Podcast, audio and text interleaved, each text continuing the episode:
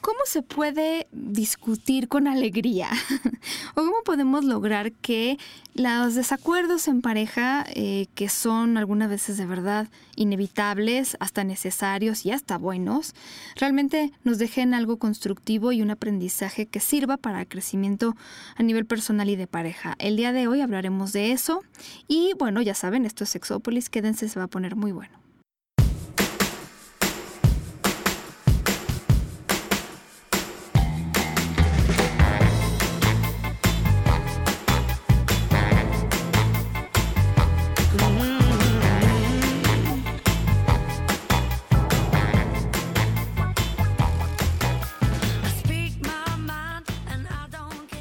Hola, ¿qué tal? Bienvenidos y bienvenidas a Sexópolis. Yo soy Paulina Millán, me acompaña Jonathan Altamirano, como siempre, tan guapo, tan lindo, tan chulo, que el día de hoy viene más sexy que nunca. Ese color te queda, tú lo sabes perfecto. Muchas gracias. Me vas a poner rojo. Rojo está bien sobre negro. ok, voy a parecer yo, yo, yo, de camino aquí me puse negra del coraje, ya te, ya te estaba yo platicando ah. este, sobre... No iban tan mal. Hay algunas campañas que se han hecho que yo digo, bueno, necesitaban asesoría, pero que en general me parece que no iban tan mal en, en cuanto a, pues no sé, a la idea de que, de que la prevención es importante, de hacer responsables a los hombres y mujeres jóvenes de su vida sexual, de cuidarse mm, de una manera amena, pero siempre hay alguien que sin ninguna idea, eh, como diría mi amiga Rosa, siempre hay un idiota con iniciativa y además con el dinero que es el dinero ajeno, es decir, el dinero de los impuestos de los y las mexicanas. Y venía yo hacia acá y justo eh, en una delegación que me, me parece que es la Benito Juárez, había un amante enorme que decía así, una de cada dos mujeres que inicia su vida sexual antes de los 15 se embaraza. Así dice, una de cada dos mujeres que inicia su vida sexual antes de los 15 se embaraza.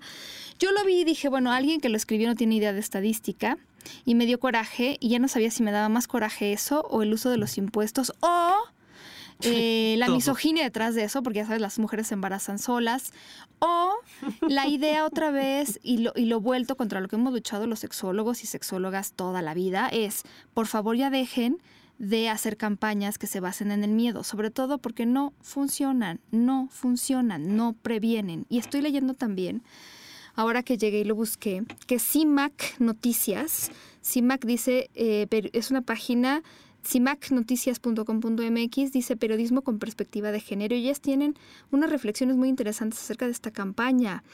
Eh, dice... Mm, el anuncio del IMSS, esto en México es el organismo, este, digamos, a cargo de toda la salud en este país a nivel ajá, salud pública. Eh, el IMSS y el equipo que, dice que diseñó la estrategia basada solo en números, pero bueno, yo me río. Em, no debe conocer que a estas edades el embarazo suele ser producto de la violencia sexual, dado que muchas adolescentes están expuestas a condiciones de alta vulnerabilidad, entre ellas a varios tipos de violencia y rasgos. El anuncio del IMSS forma parte de la criminalización que desde las políticas públicas equivocadas se ha hecho del embarazo en las adolescentes, porque sí, en esta política pública institucionalizaron la responsabilidad en las mujeres de 15 años, a las que de golpe y discurso se les suprime su condición de niñas y se invisibiliza la responsabilidad que el otro tiene en el embarazo, que siempre es de dos tienen toda la razón. Angélica Jocelyn Soto Espinosa y Argentina Casanova, escritoras de este artículo. Y, a mí me parece, bueno, cuando leo eso digo, yo lo primero que hice fue burlarme, ¿no? Ya sé por qué no me embaracé, porque yo me inicié mi vida sexual después de los 15. Una de cada dos mujeres que inicia su vida sexual antes de los 15 se embaraza, sí, pero ¿a qué edad? A los 25 a mí no me parece mal, ¿no? Y si se refieren a que se embarazan en o antes de los 15 años, yo no sé de dónde sacan estas cifras porque yo me he dedicado 18 años de mi vida y más a hacer investigación sobre sexualidad y nunca he visto esto en ninguna década y en ningún momento. Y cuando yo a congresos internacionales y nacionales sobre investigación en sexualidad tampoco. Entonces, no entiendo de dónde sacan esas cifras. Eh, eh, no, no sé a qué se refieran. Seguramente, como dicen este, en este anuncio, a las mujeres que son violentadas, porque a los 15, a los 14, a los 16, a los 18 o a los 40 las que se embarazan son las que no se protegen contra el embarazo, las que no buscan apoyo. O ya tienen permiso de, tener relaciones sexuales. Eh, es que no tiene que ver con la edad, tiene que ver con. Yo le pondré ahí una de cada dos mujeres que no usa este, un condón o una forma de anticoncepción se embaraza. Bueno, eso sí tendría más lógica. Pero ¿por qué echarle la culpa de nuevo al sexo? El sexo entonces es malo y como dice aquí, sobre todo a las mujeres, ¿no? Y entonces es la idea. Seguramente ya quiero, podría casi apostar este, toda mi quincena a que la persona que lo hizo está sentada diciendo, a ver si con esa estrategia dejan de, coger estas niñas, ¿no? Es que de, nuevo se educa en el miedo, de nuevo se educan en las cuestiones de yo supongo que ese es el problema. O sea, no se está dando educación de la sexualidad adecuada y vamos a remontarnos ni siquiera en los adolescentes, Paulina. Vámonos hasta etapas de educación básica a nivel preescolar, en donde les, eh, los papás no pueden hablar de sexo o de sexualidad porque es que como están chiquitos no van a entender. Esa es una. Cuando llegan a la etapa de la primaria, eso nos acaba de pasar en una escuela que estamos viendo la posibilidad de entrar a dar clases. La escuela se, lavó las manos en una situación, escucha bien, uno de los niños de tercero, de tercer grado, empezó a decirle al resto de sus compañeros de, y a ti ya te cogieron por el ano, ya te metieron la verga por el ano o por el culo, ya te metieron la verga por el culo. El contexto general de los niños ni siquiera entendían el concepto. O sea, la mayoría de los niños es que y lo repetían porque sonaba fuerte, porque suena transgresor, por la, entonación que utilizaba el otro niño. Obviamente los papás sí conocen el contexto, sí saben lo que significa, sí saben lo que el, pequeño está diciendo, van y solicitan a la escuela primaria, una escuela particular, que se les apoye con pláticas, con charlas, y más por la circunstancia que eh, sucedió hace unos meses con, con un preescolar en la Ciudad de México, de un abuso, de un posible abuso sexual de un colegio particular de preescolar. A partir de eso, obviamente la, la, sociedad, la comunidad está muy alterada y que es una comunidad muy cerca entre una escuela y otra solicitan el apoyo a la escuela y la escuela dice, la escuela no brinda ese tipo de circunstancias porque desconocemos cómo reacciona el resto de la comunidad estudiantil. Entonces, si desde ahí vamos, que los mismos padres no tienen la capacidad ni la, ni, la confianza de poder hablar de sexualidad con sus hijos y la delegan al 100% a la escuela y la escuela da la vuelta, no quiero pensar a un nivel macro en, un ministerio de educación, que lo estamos viviendo, en donde es más importante que a una mujer se le dé un silbato de un color y a un hombre de otro color para diferenciar, ¿no? Que yo digo... Eh, por favor, si ustedes han alguna vez ido a BuzzFeed, eh, eh eh, hay versión México, versión de varios países. El, sitio es b de burro u z Ahí hacen mucha burla de todo eso que estás diciendo, John, porque de repente hay cosas que dicen, ya podemos usar las mujeres silbatos, ¿eh? Porque ahora ya rosas. Y cuestan tres veces más que los silbatos que no son rosas.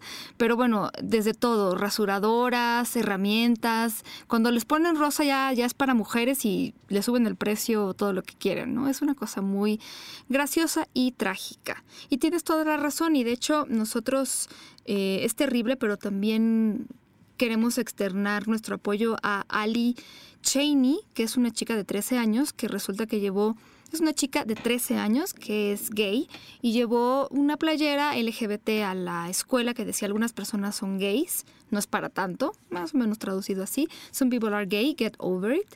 Y la, a los 10 minutos que entró a la escuela la, la sacaron porque su, su playera distraía a otras personas. Entonces, bueno, pues este, esto que dice Jonathan es cierto, el no saber lidiar con nada, digo, su mamá, su papá la apoyan y, y nosotros y la gente alrededor apoyamos que, pues que sean claros, ¿no? En las políticas o que sean inclusivos, porque entonces tampoco van a dejar que nadie lleve que playeras de su equipo favorito porque dicen algo, ¿no? O sea, que hagan las políticas que a veces de verdad nada más es como porque se le ocurrió y porque ofendió más bien la moral de la persona que está ahí. Pero, o sea, hay una, una imagen que está circulando mucho por internet que me encanta. De si no apoyas matrimonios homosexuales, no te cases con una persona de tu sexo. Si no, si no quieres el aborto, no abortes. Si no quieres este aprobar leyes para transexuales, no seas transexual. O sea, es una serie de, a ver, céntrate en ti y deja de andar de pinche chismoso metiche en donde no te llaman. O sea, desgraciadamente hay una, una situación político vertiginosa, cabrona, en, por lo menos en México, y no es nada más en México, es a nivel mundial, por todas las circunstancias políticas y más enfocadas a la salud sexual, que ya no se sabe ni para dónde ni qué.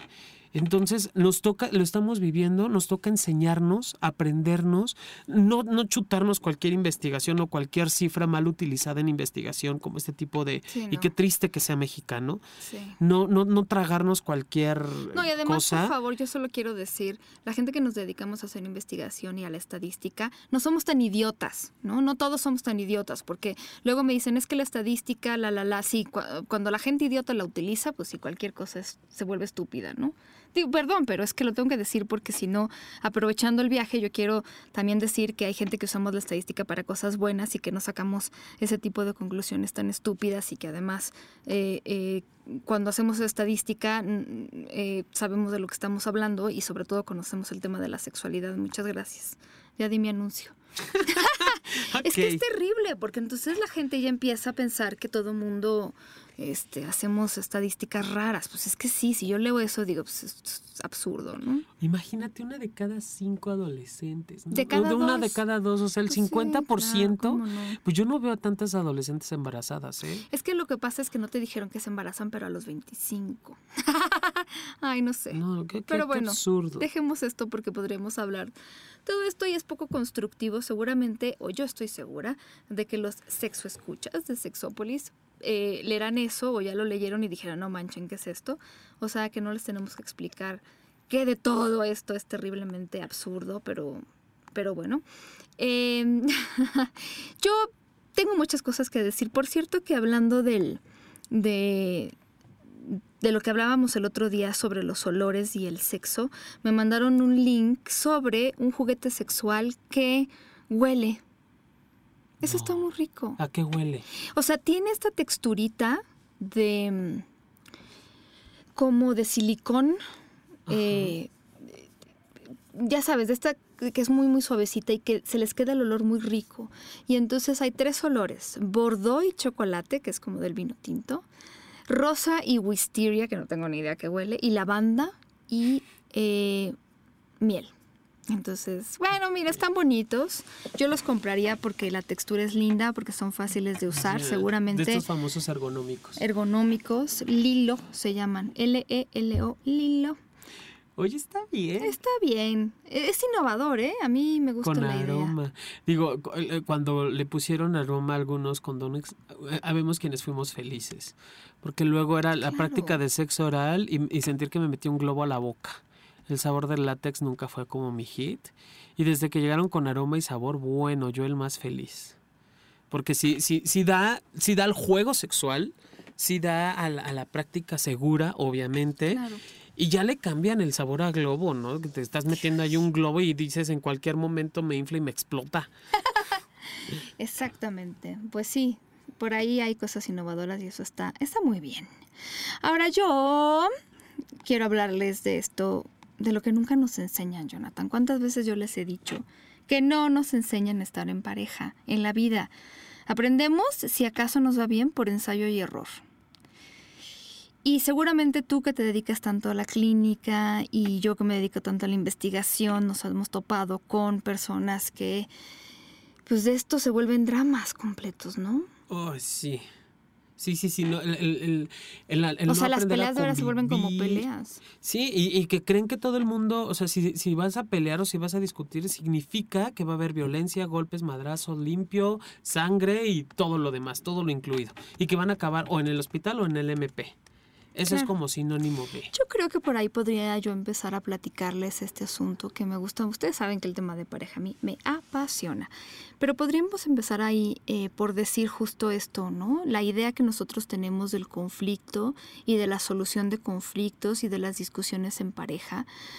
Y por qué de repente hay personas que les huimos eh, por muchas cosas, a veces también la experiencia, pero porque a veces asociamos todo este asunto de los pleitos y las discusiones a guerra y, y nos acordamos de los pleitos que teníamos tal vez con nuestros hermanos, vecinos, amigos o lo que sea, cuando éramos niños y niñas y entonces decimos, yo no quiero pelear porque Porque claro, me acuerdo de cuando yo peleaba con mi hermano o cuando peleaba con mis papás y entonces no quiero tener estas peleas.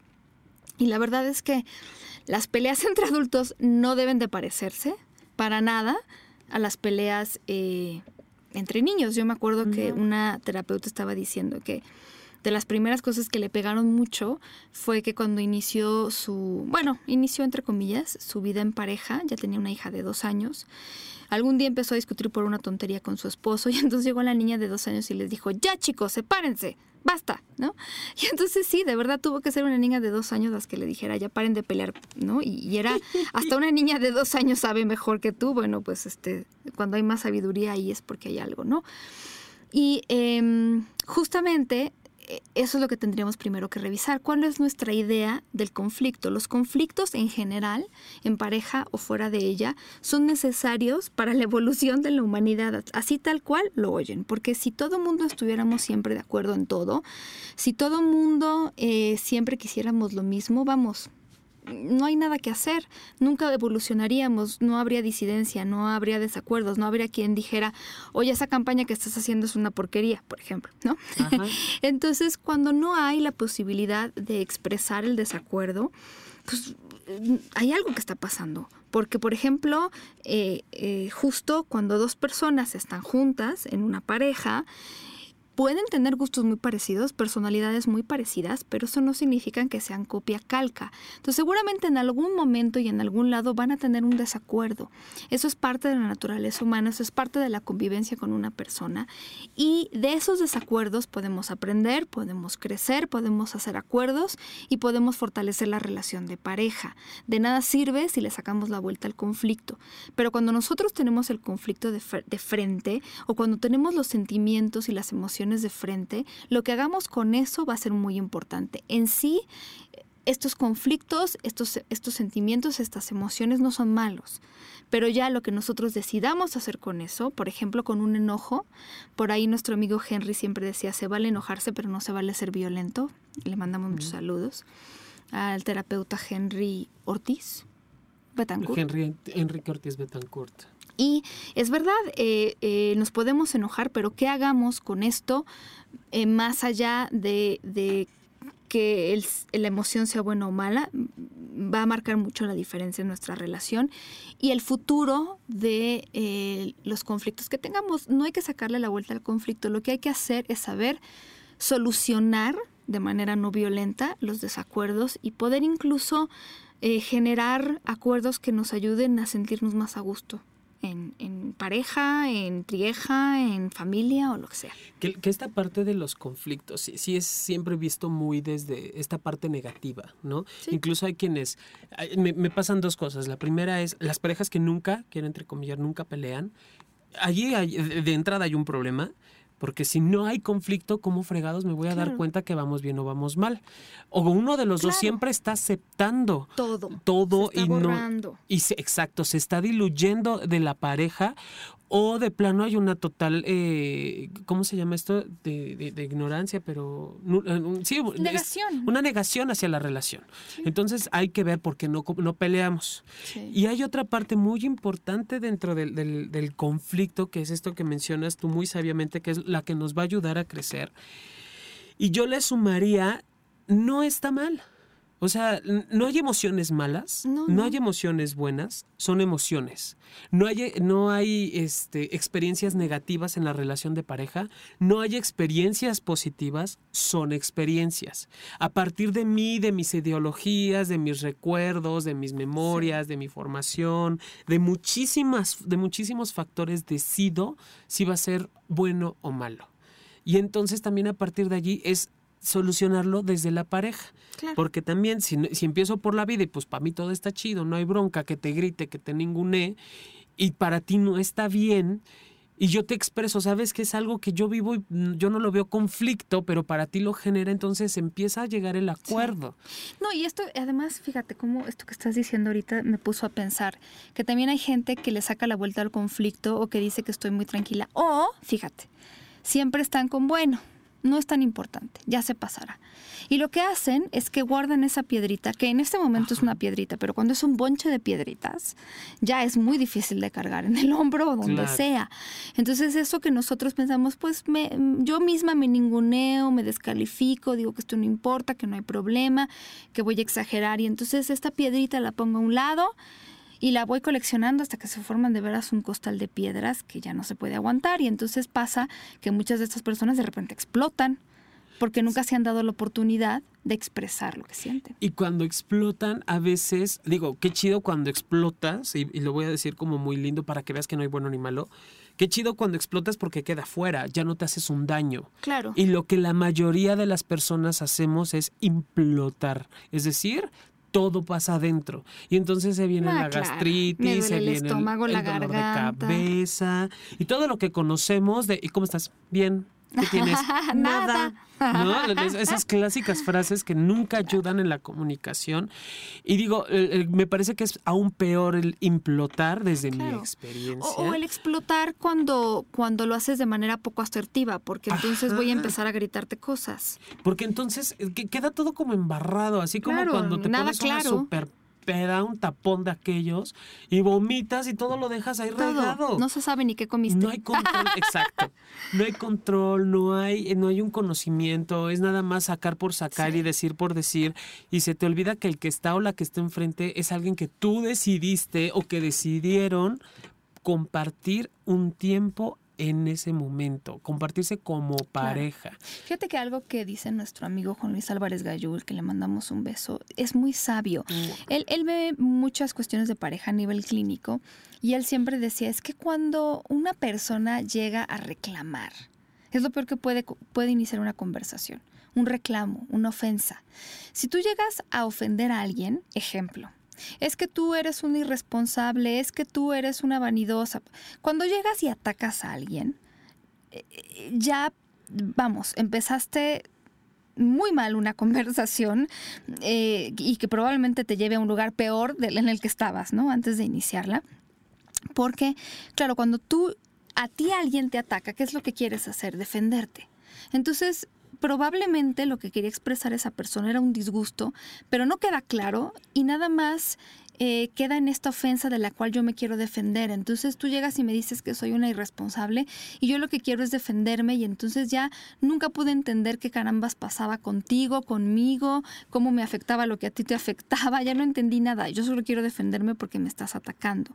Entonces una manera muy mala de expresarle el enojo es atacando a la otra persona. O sea, es... eh, eh, es- ese es cierto, ¿no? Lo que decía Álvarez Gallú, el doctor Álvarez Gallú, es simplemente lograr que la otra persona se defienda y no vamos a llegar a ningún lado. Creo que también tiene mucho que ver con la idea de que eh, a veces tomamos ciertas cosas de manera personal, tanto las que nos dicen como las que decimos.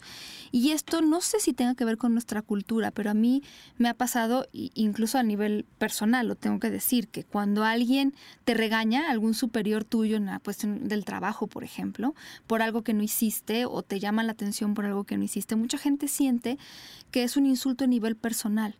O sea, en en lugar de decir, a ver, me está diciendo que hay una falta en mi trabajo, es como, ya no me quiere, ¿no?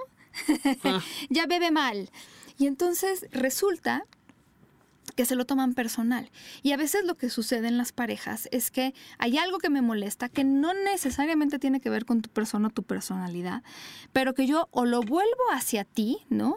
Y lo digo, lo convierto en algo como una falta tuya en cuanto a carácter, por ejemplo, eres, eres deshonesto, eres irresponsable, eh, eres poco empática, y entonces ya ahí lo estoy volviendo personal. Y que no, eh, vuelvo- es, es como retomar esta parte que te decía en un momento o al principio. No es una experiencia mala. O sea, lo que estás leyendo, lo que estás escuchando y lo que te están diciendo no va contra ti. Habla más del dolor de la persona que lo expresa o del sentimiento de la persona que lo expresa. Que no, no estamos acostumbrados o no nos enseñan a expresar, valga la redundancia, Claro, correctamente, claro. que lo que te pueden decir en tu contra. Esta parte tiene que ver justo con las reglas de la comunicación que muchas veces hemos tocado aquí y que tiene que ver con responsabilizarse de los sentimientos. Hablando, por ejemplo, en primera persona, el sentir yo me siento de esta manera, ¿no? Acuérdense que nadie te puede hacer sentir nada, o sea, hay que responsabilizarse de los sentimientos porque si nosotros no nos responsabilizamos de lo que sentimos, nadie nos puede ayudar. Entonces, tú me haces enojar, deberíamos poder cambiarlo por a mí me molesta o yo me siento enojada. ¿Cuándo? pasa esto. Y entonces ahí me estoy apropiando de los sentimientos. Y a lo mejor ustedes dicen, ay, pero ¿qué diferencia existe? Mucha.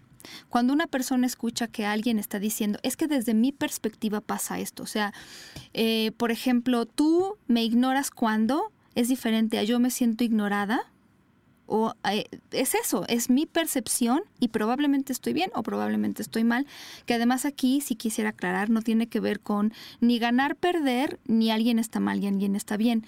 En realidad, quiero repetir lo que dijo alguna vez la terapeuta este, Rocío Sánchez, que estuvo aquí con nosotros platicando sobre pareja. Cuando tu verdad y la mía son distintas, ambas son relativas. O sea, no se trata de que alguien tiene la razón y alguien está mal y alguien está bien. Y, y, eso es otra, otra manera en la que vemos el conflicto. La vemos como esta guerra en la que alguien gana y alguien pierde. Eso lo tenemos que borrar. Los conflictos a nivel seres humanos, inteligentes, razonables, maduros, tienen que ser ganar, ganar. Yo, yo tengo que sentir que a partir de esta plática contigo, yo me siento más tranquila, siento que gano, siento que tú te vas más tranquilo, más tranquila y entonces es ganar, ganar lo que va a ser, porque si no, de nuevo la piedrita, ¿no?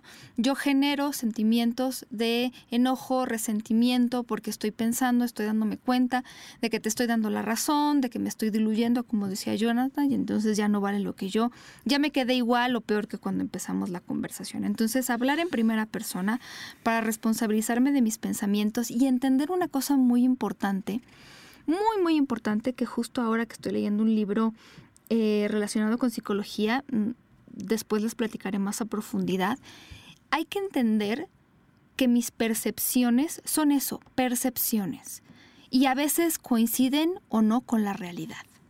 Mis percepciones son válidas, por supuesto que lo son, pero hay que tener en cuenta que son eso, percepciones. La manera en la que yo percibo las cosas pueden ser muy diferentes a la realidad. Entonces, entender que las verdades son relativas, ¿cierto? Totalmente. Y aquí le estabas mencionando algo muy importante, Pau, de quiero meter un poco la cuestión mercadológica que vivimos en el día a día, tristemente, que es la guerra de los sexos o los sexos en guerra esta cuestión que, nos van metiendo en juegos, en bromas, en chistes, en el día a día, en, de, muchas formas, está presente en nuestra relación de pareja. Sí. Porque el, esto que tú dices de buscar el ganar, ganar, nos enseñan desde muy chavitos de tú puedes más que el otro. Y entonces en, las, en los conflictos de pareja, ese es uno de los grandes problemas. Yo voy a ganar por, encima de ti. Y olvídate de la guerra de los sexos, que yo estoy triste porque últimamente otra vez es, las mujeres somos más, los hombres somos más, las mujeres somos más chingonas. y entonces ahora ya es, es guerra, ¿no? De géneros. Y ahora ya es casi, casi me peleo en nombre de mi género femenino porque las mujeres son mejores y hay que pisotear a los hombres. Ya ni siquiera tiene que ver conmigo, sino con que algo, ¿no? Y la comadre que te dice no te dejes y el compadre que te dice no se deje, compadre. O sea, a ver, de verdad es tan absurdo como eso. Y entonces ahora, ¿no? Eh, eh, de verdad conozco muchos hombres y mujeres que no es que estén enojados, sino que ya sienten que no se pueden dejar porque alguien les dijo que no se dejen. Y entonces se vuelve un conflicto algo que nunca, nunca lo fue. Otra regla de la comunicación eh, que les hemos mencionado antes es evitar palabras como siempre y nunca es que tú ah. siempre, es que tú nunca, y entonces mm, ya, ya, ya vamos por mal camino. Porque además estamos generalizando, cosa que es un poco complicada, y porque si yo te digo es que tú siempre llegas tarde, yo me voy a defender diciendo, sí, yo suelo llegar tarde, pero no siempre, ¿no? Entonces aquí es donde ya estamos otra vez afectando y logrando que la persona se defienda y no entienda con claridad lo que estamos diciendo. Eso pasa también cuando nosotros llegamos y empezamos a gritar insultos. ¿qué es lo que está sintiendo? Bueno, ¿no? Yo a veces eh, me acuerdo que, que le decía a una amiga sobre su pareja, porque a veces de verdad la pareja te, perdón, te pide disculpas sin saber muy bien de qué. Nunca te ha pasado que ves parejas Sí, en terapia. Es, le está pidiendo disculpas porque la ve enojada o porque lo ve enojado, pero no sabe bien de qué. Solo, eh, digo, como con tus papás, pides disculpas nada más por si acaso, ¿no? Perdón, pero en realidad ni siquiera estoy entendiendo qué está mal contigo porque como llegas a insultar y a gritar, no me está quedando claro qué es lo que te molesta, porque no lo estás expresando. Se agarra, se agarra la disculpa y el perdón como lavadero de culpas. No, de ya, ¿no? para, ya, de- por favor, ya cállate, o sea, bájale, no me insultes. Eso es también una manera de decirlo. Pero Claro. también el responsabilizarnos de nuestros sentimientos es eh, entenderlos. Y ahí nadie nos puede ayudar en la vida más que nosotros. Y yo alguna vez les platiqué de los celos y justo es la base de cómo yo veo que se deben de manejar. Los celos es encontrar exactamente qué es lo que a ti te molesta de todo lo que está pasando. Porque a veces es... em, por ejemplo, ¿no? Si yo te digo, es que siempre llegas tarde, que bueno, ya, ya dijimos que no hay que usar la palabra siempre, pero mm, llegas tarde, ¿no? Y entonces yo te hago un alboroto por llegar tarde y a lo mejor tú me dices, pero es que estoy trabajando, y yo te digo, pero es que llegas tarde y el trabajo y no sé qué. Y a lo mejor ahí, si yo me siento a pensar en qué es lo que me molesta, en realidad tiene que ver con que estoy preocupada por esa persona. Porque no sé a qué hora va a llegar, porque hay una incertidumbre y porque a lo mejor vivo en una ciudad o en un momento de este mundo en el que las cosas son conflictivas y violentas. Y entonces a lo mejor yo necesito saber que vas a llegar tarde para no preocuparme, si ese, es, si ese es el acuerdo que tenemos en pareja, porque hay parejas que no tienen ese acuerdo, o a lo mejor necesito saber en qué momento tú sales de tu oficina o de del donde estés para yo saber que ya vas en camino. Entonces, a lo mejor ese conflicto es no es tanto por la hora de llegada, sino es cuál es el conflicto en realidad, ¿no? A lo mejor fue que me siento que a lo mejor no consideraste que yo podía preocuparme. Yo me sentía preocupada y eso a mí me asusta. Me siento preocupada y eso a mí me angustia. Y eso es muy diferente. Tú eres un irresponsable, desagradecido porque no avisas que vas a llegar tarde. Ah, oye, me siento preocupada cuando no sé de ti. Y que lo puedo expresar también. lo puedo si lo siento con enojo, lo puedo decir, es que me, Me enojo, preocupas. me preocupa, me Me enoja. enoja que no me avises en dónde estás. Es que sí se va, o sea, hay, que- hay que aclarar, por eso no quiero hablar de buenos ni malos. ¿Cómo poder, ¿Cómo poder hacer esto? Es muy, muy sencillo. Es identificar mis deseos, mis sensaciones, mis, sen- mis sentimientos, reconocerlos e explicarlos desde mí. ¿Qué siento de verdad? Hay una, desde, la, la- desde una teoría de la psicología, explica cinco emociones básicas. Ajá. O sea, no me voy a meter en, en- en Disney ni intensas mentes de- para nada. Porque además no aquí no están ni de amarillo ni de cabello azul. Las emociones son cinco desde la gestal, que es, eh, y te lo puedes aprender bien fácil. Eh, El acrónimo es MATEA, así como Mateo. Matea, miedo, alegría, tristeza, enojo y afecto su amor. Ok. Matea. Matea. Identifica estas cinco. ¿Qué te hace sentir miedo? ¿Qué te hace sentir alegría? ¿Qué te hace sentir tristeza? ¿Qué te hace sentir enojo? ¿Qué te hace sentir afecto o amor? Y conociendo estos cinco, Claro. la- la- el resto de las emociones es una mezcla entre Claro. estas y de o allí se derivan salen. de esas o llegan a esas. Sí, claro, y que están presentes. Entonces, si yo logro conocerme, identificarme, lo que está pasando alrededor, es más fácil poder expresarle a la otra persona lo que estoy viviendo en este momento cuando tú no llegas a una hora acordada. Y entonces soy más honesto, no son celos. No me, no me gana el celo, Sí. me gana la preocupación, el miedo a perderte, porque ese sí es muy real. Me gana la tristeza de no saber qué hacer sin ti, y eso también puede ser muy real. Y me gana el enojo de que no me avisas, porque está presente las otras dos emociones. Entonces, con esa claridad, Claro. Paulina, yo me siento y te explico y te digo lo que me Claro. pasa y facilita la comunicación Como de forma impresionante.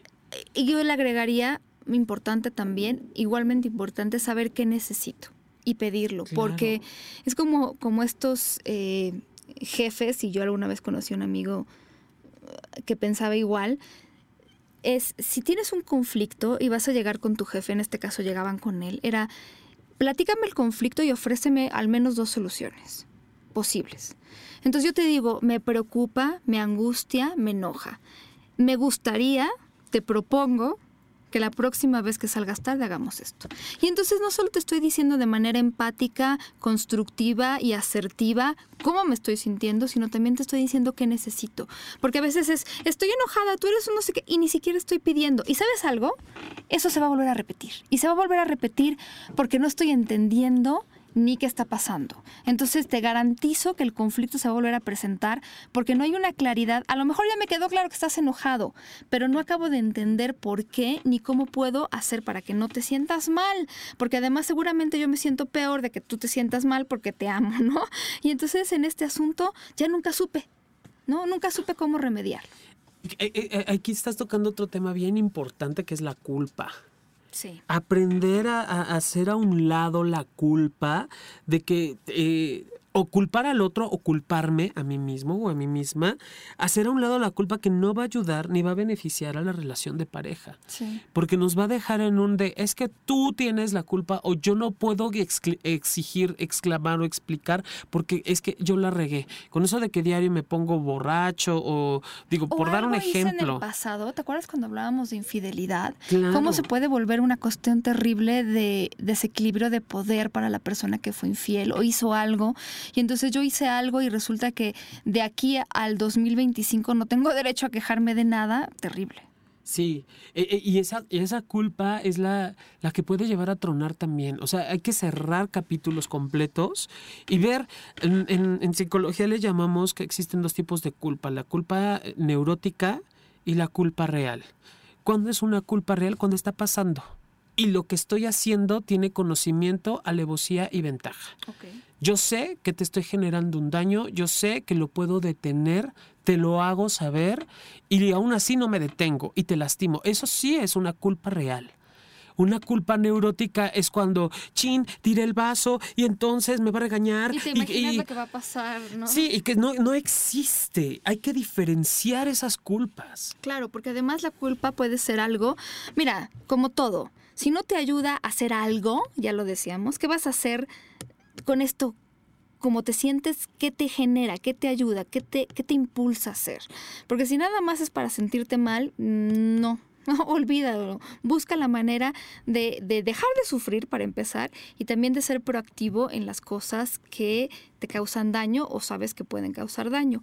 Algo que también es importante, ya que estamos tocando el tema del pasado, es no traer el pasado al presente. Si estamos discutiendo por lo que está pasando ahorita, olvídate de lo que pasó en el 2010. Sí, O, o ayer o hace un mes, porque entonces, pero es que tú, me acuerdo que en julio, porque además hay gente con memoria verdaderamente este, se- fotográfica. eh, En lugar de ser histéricas, e o, so- o además de ser histéricas, e Sí. eh, además de ser histéricas e histéricos, son históricos e Sí, sí, históricas. Sí, el 22 de julio del año 2008. Olvídense de eso porque entonces contra eso que, o sea, yo de repente eh, eh, siento que ahí te topas con una primera pared. Yo hice algo que no me gustó, que siento que no estuvo bien, un poco como decía Johnny, está pasando, alevosía, te pido una disculpa o lo que sea, y entonces ya se quedó en ese instante y ya no hay nada más que hacer. Me acuerdo que una, eh, una amiga le decía a su pareja, ¿no? También esto de, pero es que ¿por qué hiciste esto? Y entonces la amiga le decía, eh, la pareja le decía, oye, pero es que yo, pues ya lo hice. O sea, digamos, ¿qué más te puedo decir? Ya está en el pasado, eh, no, lo, no es que se me olvide, pero ya no hay mucho más que pueda decir. O sea, te puedo decir que a lo mejor lo hice por tonto, no, lo hice por tonta, pero ya no hay más que hacer, o sea, de repente el, pero es que tú lo hiciste, ¿cuántas veces necesitas que alguien te pida perdón? Porque también si estamos hablando de perdonar y dejar atrás ciertas, as- ciertas cosas, pues este dejar atrás significa dejar atrás. Porque si yo lo vuelvo a traer porque estoy buscando que me pidas algún tipo de disculpa que en este momento, o sea, es responsabilidad de dos, eso es a lo que me refiero.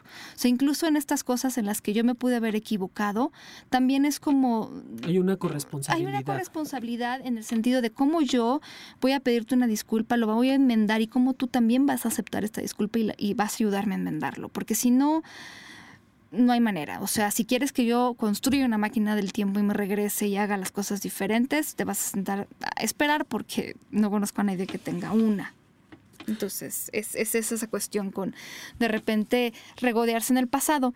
Eviten, y, y, muchas, muchas veces, para la gente que nos ha escuchado todos estos años, les he contado este ejemplo, pero lo sigo contando porque a mí me parece maravilloso, que tendría que ver con una regla de comunicación que sería evitar regaños.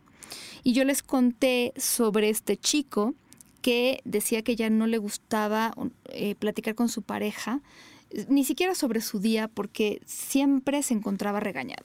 Y entonces me ponía el ejemplo de aquella vez en que le prestó a su amigo 100 pesos. Entonces, le presta a su amigo 100 pesos y llega un día a su casa muy triste y la novia le pregunta qué te pasa, y ya sabes entre el que nada, que sí, que bueno, decide contarle. Y entonces le dice, mira, es que resulta que, que a Carlos le presté 100 pesos. Y entonces Carlos pues no me ha pagado. Ya han pasado varios días y pues yo sospecho que no me va a pagar. Y entonces resulta que la eh, novia le dice, bueno, pues es que, ¿cómo que le prestaste 100 pesos a Carlos? Pero tú eres idiota. O sea, ¿cómo se te ocurre prestarle 100 pesos a Carlos si sabes perfecto que Carlos es un irresponsable que no te va a pagar? Y entonces me decía, no solo ya me sentía lo suficientemente mal por haber perdido mis 100 pesos, por haberle prestado a Carlos y porque no me va a pagar, sino que además salí regañado, salí insultado, ¿no? Y entonces estamos tomando el papel de papá o de mamá y estamos regañando a la otra persona y entonces ya no se vuelve una conversación agradable. Y entonces si queremos comunicarnos y entonces volviendo a lo del ¿por qué no me hablas? Y entonces ya se vuelve un regaño y ya te extiendes a, ¿qué no ves cómo está la situación de este país donde te pueden secuestrar? Ya se vuelve de repente aguas con estas cosas que se vuelven regaños, porque entonces es muy complicado. Es cuando, es cuando regresan o llegan a terapia y dicen, es que creo que me casé con mi mamá o con mi papá. Y es a lo que Freud decía, precisamente. Que no, no tiene que ser, o sea. tiene que ser. Es pareja. Pareja implica la misma línea. Exactamente. Esa es la diferencia con esta idea de tu papá y tu mamá y de los pleitos que tú tenías con tus hermanos, tus amigos de tu edad. Aquí las cosas son diferentes. Somos dos o más adultos en una relación en la que estamos participando de manera equitativa y estamos en la misma posición y no se trata de regañar ni de que alguien tenga la razón, ni de ganar perder, ni de entrar en un conflicto, ni hoy duermes en la cocina o en la regadera. Se trata de que podamos ir resolviendo cosas. Eh, eh, en ese sentido incluso yo les diría que, una de las cosas de las que también hablan muchos expertos y expertas en el tema de pareja es, a veces hay que dejar enfriar las emociones antes de poder hablar. A veces, a veces pasa que uno necesita clarificar la cabeza para encontrar exactamente cómo se siente, por qué se siente así. Y esto de que nunca se vayan a la cama peleados, puede ser, pero a veces de verdad eh, nos tenemos que ir peleados, a lo mejor con la promesa de platicar. Hay muchos terapeutas que le apuestan al poder fijar un momento para una plática, pero a lo mejor de verdad necesito que pase la noche para que yo clarifique mis ideas. Entonces no siempre se trata de en caliente, porque además a lo mejor estoy cansado o me siento enferma y entonces en este momento ya no, ya la pelea muy fácilmente se va a convertir en una frustración que no tendría por qué hacer. Es, es muy chistoso esto que dices de, de las peleas y nunca se vayan a acostar eh, eh, peleados. Es cierto. Puede que, puede que. Me, me, hiciste recordar cuando en estos rituales previos al matrimonio que van a hablar los papás del novio con los de la novia, cuando eso pasó en mi familia con mi hermano y mi cuñada. Toda la plática de aproximadamente dos horas ah. se centró en cuatro papás incluye mamá, papá en ambos casos, hablando de que no te tienes que ir a acostar peleado con la pareja, tienes que hablar. Y para mí, digo, en ese momento fue así de hueva, yo no sé qué hago aquí, porque además ese tipo de cosas nunca me han gustado tan estereotipadas. Sí, esto, las fórmulas que no existen. Claro, exacto. Y que, y que ya luego empecé, dije, bueno, y si tienen ganas de irse a dormir, si son las 4 de la mañana y por X o Y circunstancias están peleados y tengo neta más ganas de dormir que de estar discutiendo, ¿no se vale? No, tengo derecho, o sea, creo que no hay nada escrito, justo hacia eso voy. No hay nada escrito, nada está marcado, nada tiene que ser, no hay leyes. Nadie nos enseña a ser humanos. Pero si yo estoy más en contacto conmigo y te, te expreso, ¿sabes qué? Sé que estamos agarrados del chongo no quiero dormir Mañana contigo, platicamos. mañana hablamos. O, o a veces, a mí, ¿sabes? Me gusta mucho esto de poderle recordar a la otra persona lo mucho que significa para mí, ¿no? En este momento me siento enojada, te amo y me gustaría platicar al respecto y lo haremos mañana con la cabeza más clara. Claro. Porque además luego media el alcohol, o sea, si de repente vamos a irnos a la cama, pero ya tomamos, híjole, a veces yo afortunadamente nunca he tenido ese episodio, pero sí hay gente que dice cosas después de las que se arrepiente muchísimo. Entonces, de veras, híjole, si ustedes son de los que toman y se les suelta la lengua, olvídenlo. No es un, no es un buen momento. No. Eh, eh, Y hay que tener la, conciencia y la cabeza bien fría para poder arreglar las cosas en pareja. Sí. Y eh, es importante también construir puentes. ¿A qué nos referimos con puentes? Por ejemplo, la otra persona está hablando de algo y nosotros podemos decir, eso me parece interesante, me parece que tiene razón, este, eso es importante, y este tipo de cosas que hacen que la persona se siente escuchada. Y a veces también esta devolución eh, de empatía, ¿no? Como repetirle a la persona lo que está sintiendo, funciona muy bien, lo hemos hablado, es una técnica en terapia, no para que siempre la apliquen, pero bueno, a veces de verdad es como yo estoy escuchando, que me estás diciendo, que te sientes preocupado cuando pasa esto. También se puede y entonces eso a la persona que está hablando le ayuda a procesar y a clarificar. Otra cosa que sirve como regla, que, que mm, esta regla tal vez la platicamos cuando Jeremy Sánchez estaba de invitado porque es una regla de él y, me parece que además es súper importante, esta que se llama verde es verde. Alguna vez la platicó él en el programa y que a veces tiene que ver con, con esto, ¿no? A veces el verde es verde. Eh, Estamos a veces acostumbrados o acostumbradas también al qué hay detrás de lo que me está diciendo. ¿No? O cuando me está diciendo que no le pasa nada, seguramente le pasa algo, pero no me lo quiere decir, ¿no? O cuando está distraída, seguramente algo tiene. A veces nada es nada. A veces me siento cansado, es solamente me siento cansado.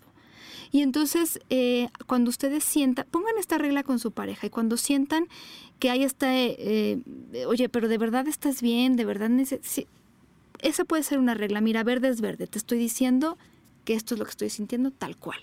Que no hay nada detrás, que no hay nada oculto, que no es un sí que significa no o un no que significa sí. Y me parece que cuando he aplicado esta regla para otras parejas, o sea, cuando les he platicado sobre esta regla y la aplican, les va bien. Entonces, a veces verde es verde. No hay más. No hay más, o sea, no hay más complicaciones, eh, no hay, a lo mejor esta plática de clarificación solo me toma dos minutos porque es lo que te tengo que decir, ¿no? Te tengo que decir que eh, la próxima vez me llames por teléfono, si se puede, por favor. Y ya. Eso es todo, ¿no? No hay más, no hay reclamo, no me siento mal, no te, no te estoy Sí. poniendo rayitas malas, no te estoy poniendo este No te estoy juzgando. estoy no te juzgando, tachando. ni estoy poniendo en mi libretita negra, ¿no? Las- a veces solamente de verdad es lo que necesito, no me siento frustrada, solamente es eso y se acaba aquí, ¿no? Entonces, yo creo que eh, si quieren aplicar esa regla, yo les diría eh, mm, que, que puede funcionar. Verde es verde. Ayuda en demasía ser claro y puntual, porque también ese es otro de los grandes conflictos que he descubierto en pareja, ¿no? De que de pronto nos da como verborrea a uno o a otro. Son monólogos. Ajá, y, y tengo una, una de mis primas que dice, le suda la lengua a la pareja. No, bueno, que ¿no? Y son tres horas de estar en bla, bla, bla, bla, bla, bla, y no llegar a acuerdos. Pueque, como dicen en mi pueblo, pueque, que sí se, se vuelvan histéricas e históricas, y a la inversa, históricos histéricos. Puede que no. Pero esa parte de estar bla, bla, bla, bla, bla, bla, bla, y, y convertirlo en un eterno monólogo, Qué aburrición. hay que, hay que detenerlo. Ya parece regaño entonces, en algún Exa- momento. En ¿eh? algún momento parecerá engaño, digo regaño. Y en- engaño. engaño también. Y en algún momento, a ver, quita la paja. Claro. ¿Qué es lo necesario? ¿Qué es lo que necesito Porque saber? me confundo de nuevo, me confundo, no estoy entendiendo. Yo no estoy, o sea, a mí me estás diciendo las cosas y a partir de lo que tú me digas, voy a entender lo que te está pasando. O voy a tratar de entender lo que te está pasando, ponerme en tus zapatos, lo que sea, empatizar. Pero, ver, Pero si no me lo estás diciendo con claridad, ¿en qué momento? Y esa sería otra regla de la comunicación, buscar que los tiempos sean equitativos para ambas partes. No importa si es mi conflicto. Yo también necesito decirlo lo más claro, conciso y preciso posible y dejar también que tú hables, me devuelvas, me expreses lo Me que necesites también, porque entonces de Claro. verdad es, es un regaño, es, es... Miren, eh, hay algo que se sabe hoy en día sobre la comunicación en pareja. La comunicación se facilita si las personas se sienten seguras, si sienten que no serán juzgadas, si no temen ser atacadas o castigadas, si confían en que serán comprendidas por la otra persona, si creen que lo que dirán no será distorsionado, ah, porque eso también, ¿no? Es que tú dijiste que, que yo soy, no, yo nunca dije eso. Si saben que lo que dirán no será usado en su contra, si saben que no serán descalificados, si saben que lo que digan será confidencial, si saben que decir algo no se convertirá en una discusión larguísima, y si saben que no recibirán soluciones, entre comillas. ¿A qué me refiero con esto?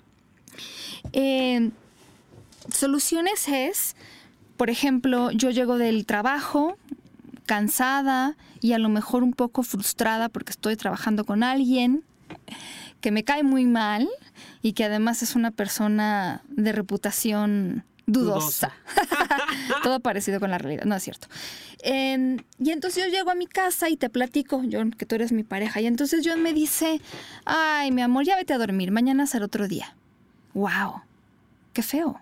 No manches, yo no te lo diría. Claro, entonces eso es como la solución de mañana será, eso me está descalificando por completo. No necesito aguas porque a veces de repente se confunde con que te voy a solucionar tu problema. No, no necesito que me soluciones mi problema. Hombres sobre todo porque culturalmente les han enseñado, no nos solucionen los problemas. A veces lo que queremos es lo que hacen a veces ustedes con sus amigos. Nos vamos a tomar un tequila y te voy a contar y voy a despotricar y tú me vas a escuchar y me vas a hacer compañía aunque no digas nada. A veces eso es lo que uno quiere, nada más, poder expresarse y desahogarse. O esta parte de esto, ¿no? De eh, aún peor. Fíjate que vengo muy frustrada del trabajo porque hay una persona en el trabajo, ta, ta, ta, ta, ta. Y entonces, bueno, ¿por qué no renuncias? No, Eh, no. Para empezar es una solución eh, extraña, ¿no? Eh, seguramente la persona que te está expresando esto ya lo consideró y por alguna razón sabe que no puede o no debe o no quiere hacerlo. Entonces olví- olvídense de estas soluciones de mañana será otro día, este renuncia a tu trabajo, mata a tu jefe. Eh, no, no va por ahí, no va por ahí. Entonces esto, hay que saber que la, o sea, la comunicación siempre va a estar abierta si nos sentimos seguros, no juzgados, no descalificados, que lo que vayamos a usar no va a ser usado en nuestra contra y que de repente me lo vas a sacar en dos meses o se lo vas a contar a alguien cuando es algo que sabes que a mí me molesta. O sea, de verdad, la, comunicación se facilita cuando sentimos que la otra persona nos está respetando, nos está eh, haciendo, está haciendo lo posible por empatizar con nosotros, porque sabemos que hay confianza y porque sabemos esto, sobre todo muy importante, que hay respeto, ¿no?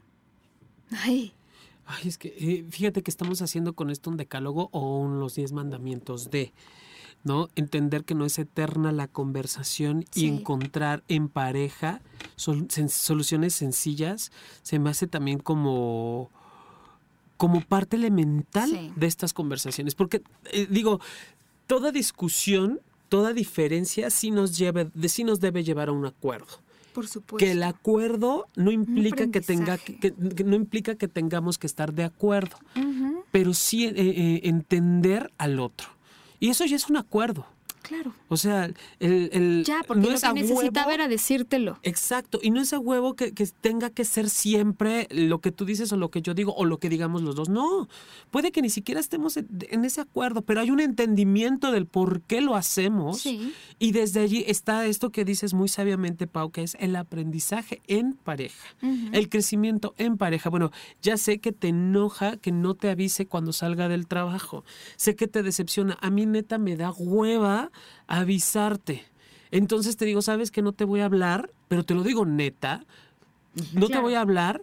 Pero si ves que son más, si yo veo que son más de las 11, te mando un mensaje. Esto es muy importante, esto que estás diciendo, porque a veces, eh, pues, podríamos hablar horas de esto, pero algo que es muy importante que hace falta que te entendamos es que no siempre vamos a lograr, a ver, las soluciones o los acuerdos eh, eh, no pueden ser cosas complicadas, imposibles de lograr, que impliquen cambios injustos para la otra persona o que impliquen cosas como, ya deja, es que lo que yo quisiera es que no fueras distraído, híjole, no, o sea, porque a lo mejor la persona se va a esforzar en no ser distraído o distraída, pero no es algo que pueda cambiar. Y además, también esto que está diciendo Jonathan es muy válido. Yo puedo decir, ¿sabes qué? Soy una persona o distraída o tengo muchas cosas cuando estoy en el trabajo. No, no, te, no te puedo prometer mandarte un mensaje, porque a veces nos sentimos tentados o tentadas a prometer cosas para aliviar en ese momento la tensión y prometemos cosas que no podemos cumplir. Y entonces te prometo y, luego luego el conflicto es que no me lo cumples, pero es que desde que te estoy haciendo la promesa sé que me la estoy jugando, porque te estoy haciendo una promesa que probablemente e, e, es imposible de cumplir. Y esto, y esto lo, puedo saber a partir de esto que decíamos al principio de las emociones, conociendo. O sea, si neta, llevo 20 años contigo, de los cuales 19 han sido el conflicto siempre igual o el mismo. ¿Lo voy a cumplir ahora? Por supuesto. Por supuesto trabajen con lo que tienen, trabajen con lo que tienen. O sea, a lo mejor entonces es eh, esto que decía Jonathan, ¿no? La persona no te va a mandar un mensaje porque su personalidad, sus ocupaciones o lo que sea no van a compatibilizar con esto, pero a lo mejor sí una alarma eh, que le recuerde a las 11 de la noche que sí, si pasan de las 11, pasa esto. Entonces, eh, trabajen con lo que tienen, porque de repente se vuelve, yo siempre digo, estas, incluso estas parejas en las que hay estos... Eh, estas varas tan altas de si quieres que se solucione esto tienes que hacer esto esto y esto y esto como si fuera este no no sé una serie de demandas o exigencias que mm, son a veces imposibles de cumplir. Y fíjate, qué, qué chistoso, el otro día estaba yo pensándolo, ¿no? Bueno, chistoso y no. Yo te puedo decir entonces, Jonathan, si quieres que sigamos en esta pareja, tienes que dejar de ver a tus amigos, que además eso ya es un asunto violento, ¿no? Tienes que renunciar a su trabajo. Eso es violencia también. Lo hemos hablado aquí y no ha cambiado, sigue siendo violencia. Pero, qué fácil es que yo te diga, que tú tienes que hacer algo para que se solucione este problema, que no solo es difícil, sino puede ser imposible, pero te estoy poniendo a ti la responsabilidad de algo que probablemente me toque a mí, ¿no? Como en esto de los celos. Si quieres que yo deje de ser celoso, deja de ver a tus amigos. Y entonces, en lugar de que yo trabaje y me responsabilice de mis celos, te estoy a ti poniendo la responsabilidad, claro, es que esta relación va mal porque tú no dejas de ver a tus amigos. En lugar de decir, oye, yo estoy sintiendo celos y qué me está pasando, es, es que es tu responsabilidad por no dejar de ver a tus amigos. Y ya te pasé a ti este, la vara y ya te puse a ti, ¿no? La corona de la culpa número uno y entonces, ¿qué? Eh, ¿Dónde está la corresponsabilidad? Esto que te decía precisamente o que hablábamos al principio, Pa, o sea, si tenemos un conflicto en donde yo nunca te hablo, y la solución es, dejo de hablarle a mis amigos, ¿tú qué vas a hacer? ¿Tú qué estás dispuesta a hacer para que no caigamos en este mismo conflicto? Porque sí, yo no te hablo, yo no te aviso. ¿Y esto de qué depende de ti? ¿Qué has hecho para que yo llegue también a ese nivel de no contestarte, de no hablarte y de no querer dejar de ver a mis cuates? Preferir estar con ellos, estar contigo. Cuando alguna vez estábamos en vivo en algún programa hablando de las mentiras y alguien nos escribió para decirnos que su pareja le mentía todo el tiempo. Y no nos dio más información, solamente en un mensaje, así tal cual. Y algo que nosotros platicábamos durante el programa era, las mentiras son complicadas y, si vives con alguien que te está mintiendo aguas, pero también a veces yo, pues trabajando con la persona con la que nos escribió, que era la persona que estaba escuchando el programa, no su pareja, le decíamos que también revisara qué hace él o ella con las verdades que le dice el otro o la otra. Porque a veces es como, ¿para qué te digo que voy a ver a mis amigas si me vas a decir que todas mis amigas son unas brujas, gordas, que, ¿no? A veces eh, eh, nos ahorramos, digamos así, las verdades cuando sabemos que la otra persona, cero empatía, cero confianza y cero respeto. Entonces empezamos a crear este de ¿para qué te aviso? ¿Para qué te digo? ¿No?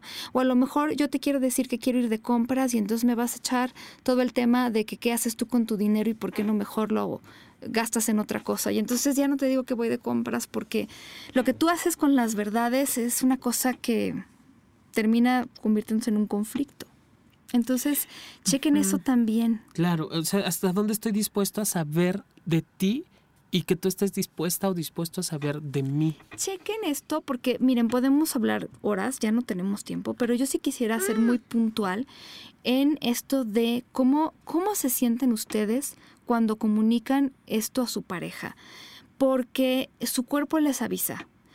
Eh, chequen, por ejemplo, si ustedes todo el tiempo están mintiendo o sienten que necesitan mentir para evitar conflictos, si sienten que necesitan ocultar cosas, si sienten que no están siendo respetadas o respetados.